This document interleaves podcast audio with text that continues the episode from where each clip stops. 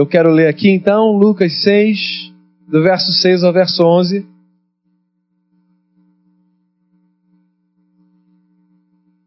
E diz assim a palavra: Sucedeu que em outro sábado entrou ele na sinagoga e ensinava. Ora, achava-se ali um homem cuja mão direita estava ressequida. Os escribas e os fariseus observavam-no, procurando ver se ele faria uma cura no sábado, a fim de acharem de que o acusar. Mas ele, conhecendo-lhes os pensamentos, disse ao homem da mão ressequida: Levanta-te e vem para o meio. E ele, levantando-se, permaneceu de pé. Então disse Jesus a eles: Que vos parece? É lícito no sábado fazer o bem ou o mal? Salvar a vida ou deixá-la perecer? E fitando todos ao redor, disse ao homem: Estende a mão. Ele assim o fez, e a mão lhe foi restaurada, mas eles se encheram de furor e discutiam entre si quanto ao que fariam a Jesus. Esse é o texto, quero fazer uma oração, a gente começa então a refletir. Senhor, é, obrigado por esse meio de semana, por essa quarta-feira a gente poder se reunir nessa casa de oração para cantar, para orar, para encontrar a família da fé, para ouvir a palavra. Que ninguém tenha vindo aqui em vão, Senhor. Essa é a minha oração. Que a gente ganhe com a palavra, que a gente ganhe com, com o encontro, que seja rico e proveitoso para a vida de cada pessoa aqui. Que seja rico também para aqueles que nos acompanham de casa, pela internet, de quem virá ouvir essa mensagem em algum momento, que a tua palavra cumpra o propósito para o qual foi destinada. Assim nós cremos. A palavra do Senhor não volta vazia e que seja mais uma confirmação disso nessa noite, na minha vida e na vida dos meus irmãos e irmãs. Assim eu oro, já te dando graças por esse momento e pedindo perdão pelos nossos pecados, em nome de Jesus. Amém. Vamos lá. A igreja de maneira geral, é vista como uma comunidade conservadora. Acho que você vai concordar comigo. Né? A sociedade vê a igreja como uma instituição que mais freia do que acelera. Num certo sentido, a igreja é uma comunidade conservadora. E ela nem tem que pedir perdão por isso. Porque não é necessariamente um problema você ser um conservador. E eu não estou falando aqui de uma perspectiva política, ideológica, tá? Eu estou falando de vida de maneira geral. Estou falando de questões morais, de costumes, de ética.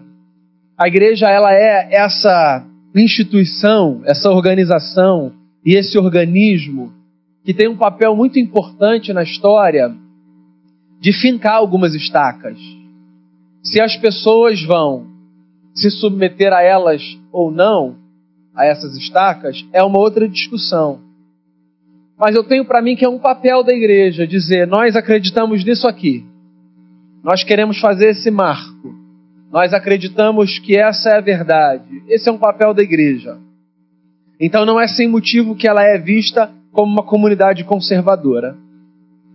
Agora, por outro lado, a igreja também é uma comunidade progressista. E eu vou repetir aqui: fuja da leitura política do termo.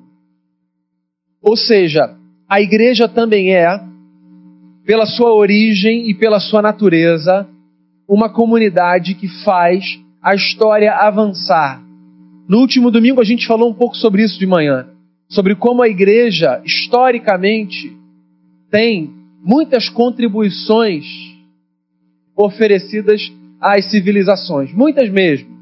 Eu sei que há, de maneira geral, uma imagem muito negativa em relação à igreja mas a igreja tem um papel fundamental na construção da sociedade ocidental, na leitura e na construção de direitos humanos, no lugar da mulher na sociedade. Há muitas contribuições que nós nem imaginamos que são resultado do papel da igreja. A emancipação do Estado em relação à igreja. É, muitos papéis que nós temos hoje são resultado do progresso que a igreja fez na sociedade. Isso não é um acidente, isso é intencional. Porque o fundador da igreja, Jesus de Nazaré, ele foi um sujeito altamente subversivo e progressista à luz do seu tempo. É disso que a gente está falando e esse é o nosso terceiro encontro, quando a gente se propõe a falar sobre fé fora da caixa, a espiritualidade de Jesus e a subversão da religião. Jesus foi odiado por muitos no seu tempo, não por ser um conservador, mas por ser um progressista. Jesus, ele sabia jogar com esse negócio de fincar estacas e dizer: Deus disse isso, a tradição ensina isso para gente, e ao mesmo tempo provocar as pessoas para que elas repensassem a caixa religiosa, que às vezes era fechada de tal forma que ninguém podia se mexer ali dentro. O Caleb, nas últimas duas semanas, conversou sobre dois temas dentro dessa proposta, sobre duas experiências de Jesus é, à luz desse tema aqui, da subversão da religião. E eu hoje escolhi falar sobre mais um tema que tem a ver com a questão do sábado. E se você não tem nenhum background religioso e não faz ideia de como esse texto que eu li é um texto subversivo, eu vou tentar contextualizar você no que está acontecendo aqui, tá bom? Para você entender esse texto, você precisa necessariamente entender a sacralidade do sábado no contexto de Jesus, que é o contexto da tradição judaica. Jesus era um judeu e, como tal, era conhecedor, profundo conhecedor, na verdade, da sua própria tradição. E na tradição de Jesus, se havia um dia sacrossanto, esse dia era o dia do sábado. E não era um negócio recente. Era desde que o povo hebreu se entendia por gente, no seu segundo capítulo da história, que eu chamo de o capítulo pós-Egito. Os hebreus passaram 400 anos escravos no Egito. E deve ter sido um capítulo sofrido, terrível. Porque qualquer pessoa que viva numa condição de escravidão, quer seja uma escravidão de um povo, quer seja uma escravidão de um relacionamento, quer seja uma escravidão de um trabalho, quer seja a escravidão de um medo, qualquer que seja a pessoa que viva num ambiente de escravidão, vive uma vida terrível. Porque a escravidão não oferece absolutamente nada de positivo. Ela só destrói. E os hebreus viveram 400 anos assim. Aí tem a história de Moisés, que está lá no livro do Êxodo, que é o segundo livro da Bíblia, que você pode ler depois. Considera uma história fascinante. Moisés é esse líder que nasce no centro do poder do Egito, porque ele nasce sendo criado como neto do Faraó, que era o rei do Egito e era uma divindade no Egito, e ele se rebela e ele vai para o deserto, e num determinado momento no deserto, ele tem uma experiência com Deus que o chama e diz: Moisés, você vai libertar o meu povo das garras de Faraó. E Moisés faz isso, encurtando uma longa história, e Deus então resolve ensinar esse povo uma nova forma de vida. Porque olha só, sempre que alguém sai de um esquema opressivo, esse alguém precisa reaprender a viver. Então, quando você sai de um relacionamento abusivo, você precisa reaprender a viver. Quando você sai de um trabalho abusivo, você precisa reaprender a trabalhar. Quando você sai de uma cidade violenta, você precisa reaprender a andar na rua. Qualquer que seja o ambiente de opressão, de violência, de escravidão, quando a gente sai dele, a gente precisa resetar a, o nosso mecanismo interno, porque dá tela azul. Então a gente precisa reaprender do início como que as coisas passam a funcionar. Então, os dez mandamentos surgem nesse projeto divino de reensinar um povo que viveu 400 anos no Egito a viver. E nos dez mandamentos havia um mandamento que dizia respeito ao sábado. E esse mandamento consistia no seguinte: havia uma prescrição. Durante seis dias, o povo poderia trabalhar. O sábado era o dia do Senhor. Naquele dia, nenhum hebreu trabalharia.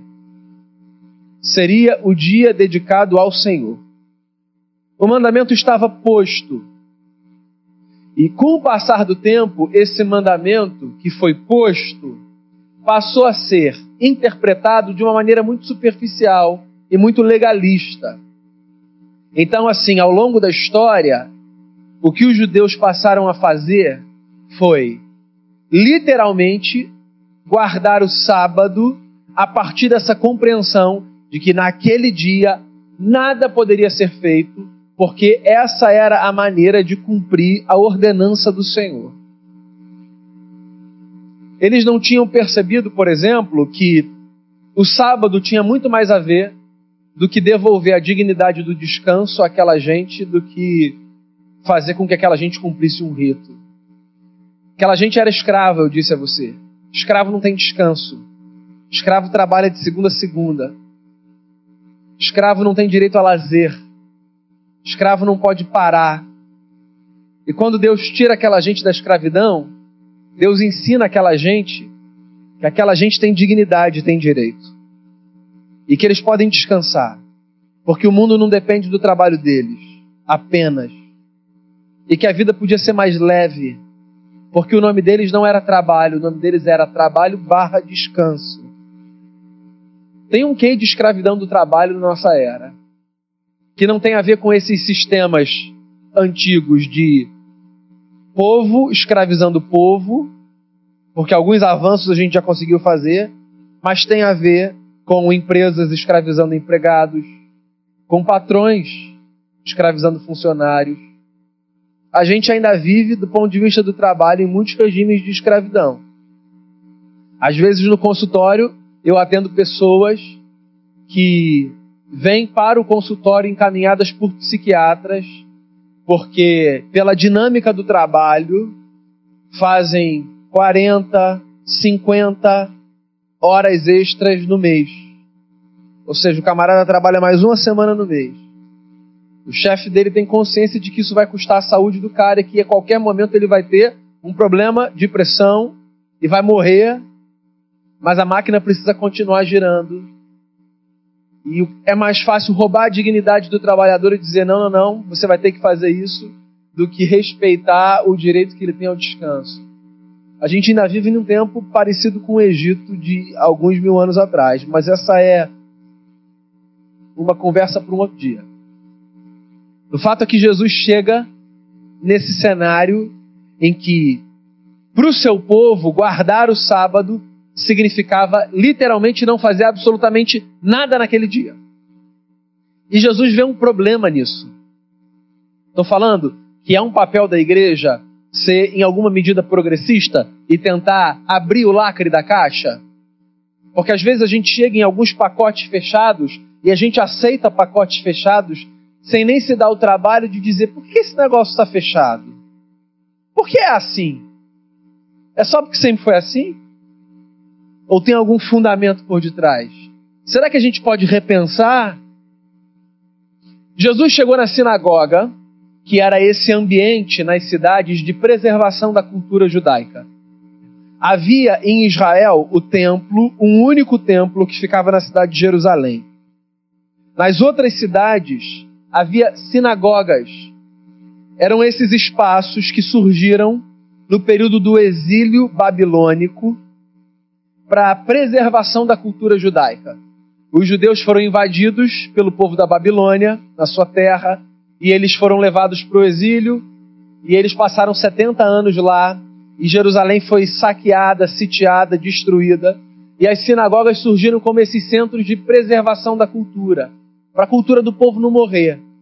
Então, depois que os judeus voltaram para a terra, por mais que o templo tivesse sido reconstruído, as sinagogas continuaram a ser esses centros de manutenção da cultura e da tradição. Então, no tempo de Jesus, se você quisesse discutir tradição, você ia para uma sinagoga. E ali você discutia com quem entendia da lei. E Jesus chegou numa sinagoga e os homens já sabiam quem era Jesus. Eu fico com a sensação, quando eu leio esses textos, de que Jesus era aquela presença inconveniente naqueles ambientes onde todas as coisas já estavam fechadas e definidas nos seus devidos lugares. Jesus era amado pelo povo e as pessoas corriam atrás de Jesus, mas aquela gente que quer controlar a vida de todo mundo, que quer colocar tudo na caixa e que quer dizer como vai ser, não apenas para si, mas para o outro. Conhece gente assim? O camarada sabe o que é melhor para você, não apenas para ele. Então ele não vai descansar enquanto ele não colocar a sua vida dentro do seu esquema. Porque ele precisa dizer, não apenas para si o que é melhor, mas ele precisa dizer para você também o que é melhor. Porque ele conhece as suas demandas mais do que você conhece. Tem gente que é assim. Claro que vocês não conhecem pessoas assim, porque todas as relações de vocês são equilibradas, pessoas maduras e saudáveis, mas pode acreditar que tem gente assim. É, e, e Jesus chegava e bagunçava esse negócio. Aí ele chega na sinagoga e o texto diz que o povo já ficou observando Jesus para ver o que ele ia fazer. Ou seja, o histórico de Jesus de subversivo já era um histórico longo, extenso. E aí Jesus vê um homem que tem a mão direita ressequida. E ele olha para esse homem e ele expõe esse homem no meio do povo. Porque ele diz para o homem assim: Eu queria que você ficasse de pé e que você viesse aqui no meio da gente. Eu não posso me imaginar num ambiente como esse. Porque antes de dar chance de eu ser o segundo cara a ser chamado no meio, eu já ia levantar e ir embora.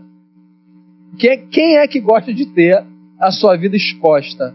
Sobretudo num ambiente onde aquele sinal da mão direita ressequida era um atestado de impureza, é, era uma exposição. Jesus correu um risco altíssimo ali de ser chamado de insensível, de provocar um constrangimento. Mas Jesus sabia o que estava fazendo, penso eu, que conheço o final da história. Jesus chama o cara e, e Jesus diz assim para os camaradas que estão ali: Então, queria ouvir de vocês. O que, é que vocês acham? É lícito no sábado fazer o bem ou fazer o mal? É lícito no sábado salvar a vida ou deixar a vida perecer? Só para você entender a neurose do sábado. O negócio era tão sério com o cumprimento do sábado que os judeus diziam assim: você não pode se dar o esforço de servir alimento para algum necessitado no sábado, porque você não pode colher as espigas no sábado. Se alguém se machucar no sábado e você precisar prestar socorro, se você se der esse trabalho, você vai quebrar o mandamento. Porque o sábado é santo. Jesus, uma vez, num outro episódio, onde os camaradas questionaram o bem que ele fez no sábado, disse: engraçado, se o filho de vocês cai num buraco no sábado, vocês vão deixar ele lá até o dia seguinte? E vão falar assim, filho, eu vi a fratura exposta aí na perna. Espera um pouquinho, papai vai fazer uma oração, amanhã eu estou voltando. É um negócio curioso, porque assim, esse rigor com a lei, ele geralmente é relativizado quando a gente coloca a nossa história ali no meio, né?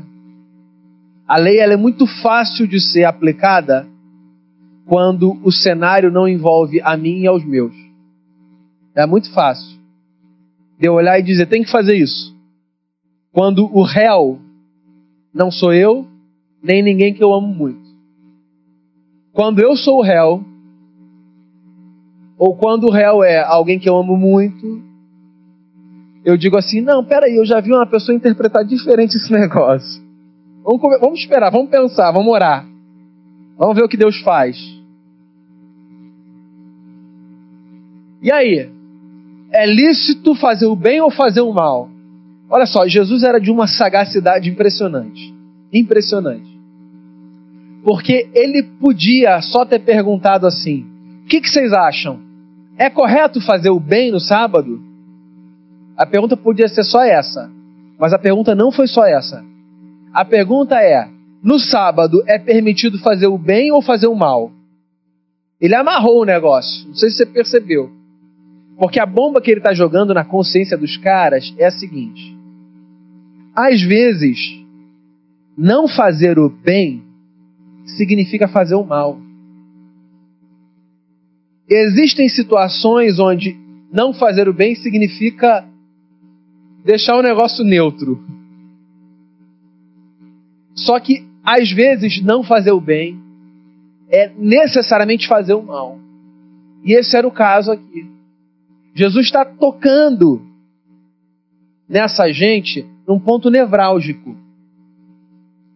Como se ele estivesse dizendo o seguinte: vamos pegar essa caixa que vocês já fecharam e vamos abrir. Vamos pegar esse negócio que é sagrado para vocês e vamos tocar. Tem um negócio. Quando algo é sagrado para a gente, sabe o que a gente faz? A gente constrói um altar e a gente deixa ali. E o sagrado não pode ser tocado. Eu me lembro quando eu vi Mona Lisa pela primeira vez. Chega no Louvre, você vai andando, aqueles quadros gigantes, naquelas galerias imensas, e você chega perto deles. Você não toca porque algum segurança vai te chamar a atenção. É uma questão de preservação, bom senso. Você vai se aproximando daquelas setas que dizem Mona Lisa, Mona Lisa, Mona Lisa, Mona Lisa, e você chega na sala onde está o quadro. E você vê um negocinho desse tamanho na parede, com todo respeito a Leonardo da Vinci.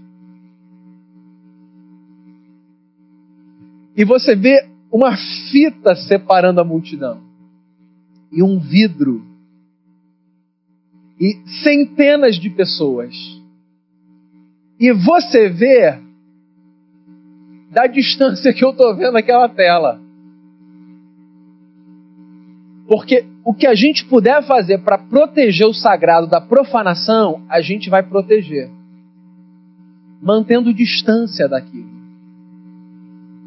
Ainda que sob um argumento legítimo, nós precisamos proteger esse negócio. Quando eu era criança, eu ganhei uma bola assinada pelo Pelé, que não era minha, que me foi passada, eu acho que era do meu bisavô, eu não sei. E aí, aquela bola assinada pelo Pelé era assim um, a minha Mona Lisa, vai. Eu não conseguia entender por que eu não podia encher aquela bola e jogar. É porque aquele negócio tinha uma aura de santidade, de sacralidade. Botava a assinatura do Pelé ali. Se eu pegasse aquela bola e enchesse e chutasse, eu ia apagar aquele negócio aquela bola ficou a, até o tempo que ela ficou numa estante e era a coisa mais sem graça para mim olhar e falar: não acredito que eu estou jogando essa bola dente de leite e a bola do Pelé tá ali. Porque o sagrado a gente deixa no altar. E aí Jesus subverte esse negócio e diz assim: não, não, não, não. O sagrado, na verdade, é aquilo que está ao alcance das nossas mãos. Dentro da perspectiva cristã, o sagrado é o que a gente toca. O sagrado é o que a gente permite ser sujado com a poeira da vida. O sagrado tem a ver com aquilo onde a gente esfrega a mão. Tem a ver com aquilo que a gente sente cheiro. Essa é a subversão da fé cristã, inclusive. O sagrado tomou forma, andou na rua, viveu como nós, se permitiu ser tocado por mulheres que sangravam, por leprosos, entrou na casa de fiscais corruptos, ouviu criança. É lícito fazer o bem ou o mal no sábado? Silêncio sepulcral. Jesus olha para aquele cara e diz assim: estende a tua mão. E aquela mão ficou curada, limpa. E Jesus jogou uma bomba na consciência daquela gente, fazendo eles pensarem que todas as vezes que o rito se torna maior do que a vida, o sagrado foi profanado. Porque o rito é muito importante. Mas ele só é importante enquanto ele se presta a um papel: proteger e valorizar a vida. Quando o rito vira a Mona Lisa ou a bola do Pelé, ele não serve para mais nada senão para ser destruído pelo efeito do tempo. Você sabe o que é sagrado? Sagrado é o abraço que a gente dá na pessoa que a gente ama. Sagrado é o perdão que a gente recebe e que a gente concede. Sagrado é o pão que a gente divide. Sagrado é a água que mata a nossa sede. Sagrada é a blusa que nos faz lembrar, quando a gente para para pensar, que por graça divina a gente tem dinheiro para ter o um mínimo de dignidade e sair para a rua com proteção do frio, com proteção da exposição do nosso corpo. Sagrado é o riso que a criança dá, a brincadeira que o amigo faz. E todas as experiências triviais que poderiam entrar nesse catálogo que nos fazem lembrar uma única verdade: a vida vale mais do que qualquer outra coisa. Eu sou o cara do rito. Eu sou um pastor presbiteriano. Eu gosto da liturgia, ainda que eu goste dela de maneira leve. Eu gosto da gente chegar, da gente ouvir uma música, da gente ler um texto, da gente orar, da gente cantar da gente partir o pão, da gente ouvir a palavra. Eu gosto desse negócio. Esse negócio comunica. Mas esse negócio só faz sentido se ele servir para valorizar a vida.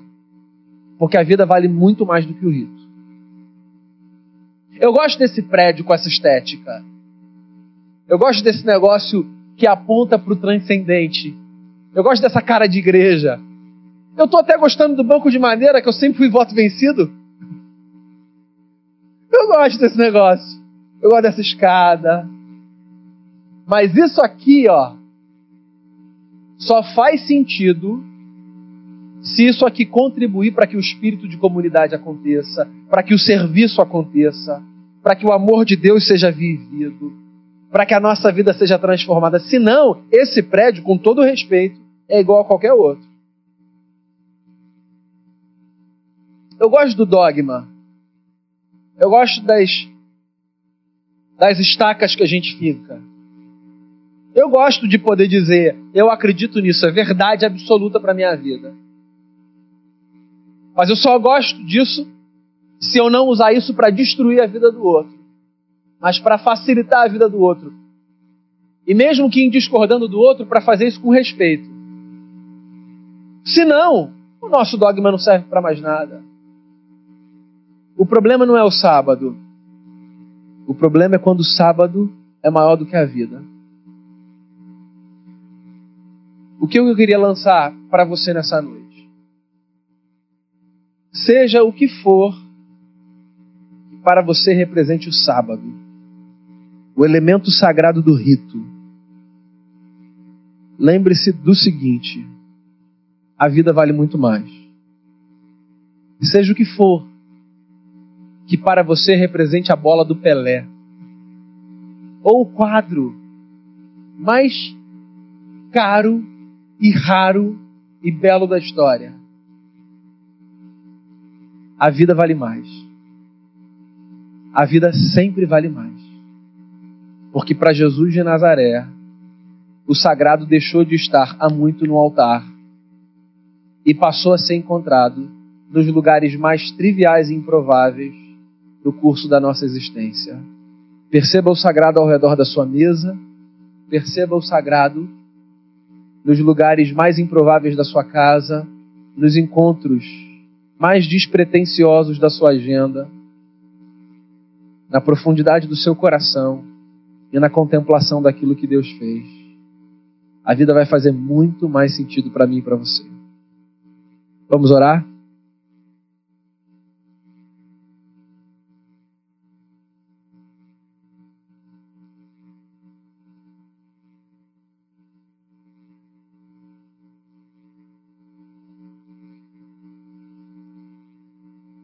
Senhor Deus, tão bom a gente poder refletir a fé a partir do ensino de Jesus.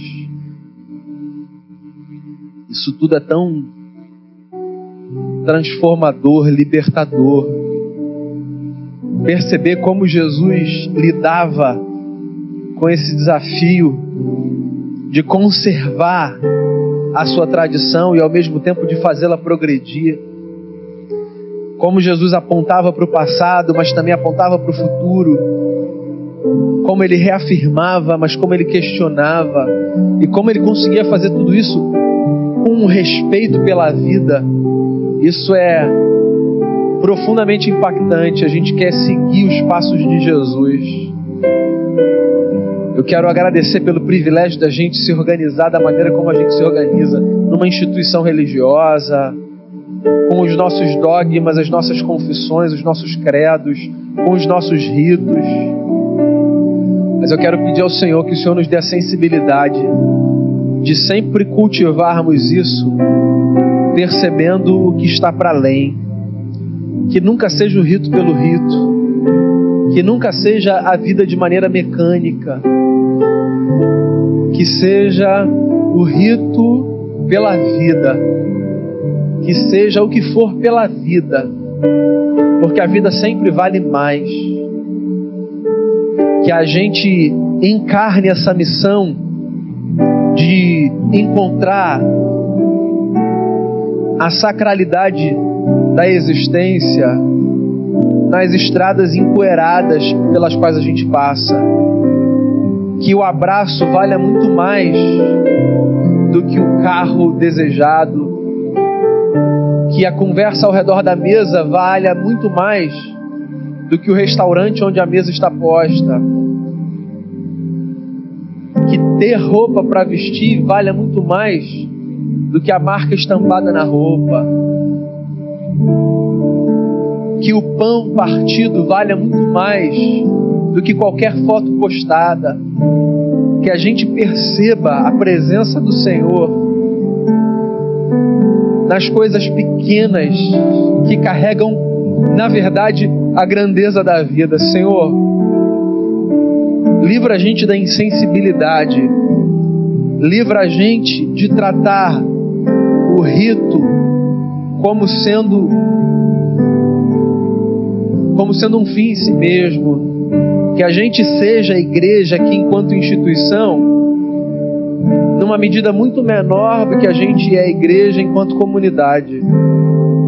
E que tudo que a gente pretender fazer aqui seja para que a instituição se torne o mínimo necessário para que a comunidade seja o máximo possível. A gente quer viver esse negócio de verdade, Senhor.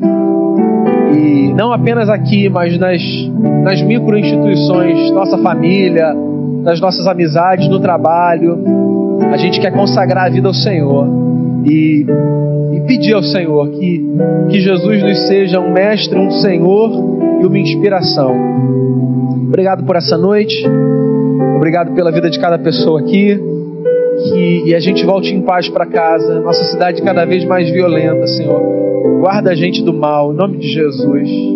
Proteja a gente, proteja os nossos. Que a gente volte para casa em segurança, que a gente volte para casa guardado pelo Senhor, pelos anjos do Senhor, como diz a tua palavra. Muito obrigado por tudo. É a oração que eu faço em nome de Jesus. Amém. Amém. Deus abençoe você, leve você debaixo da sua santa e sagrada paz. Até sábado, se você puder estar aqui, vai ser uma alegria ter você com a gente. Vai com Deus.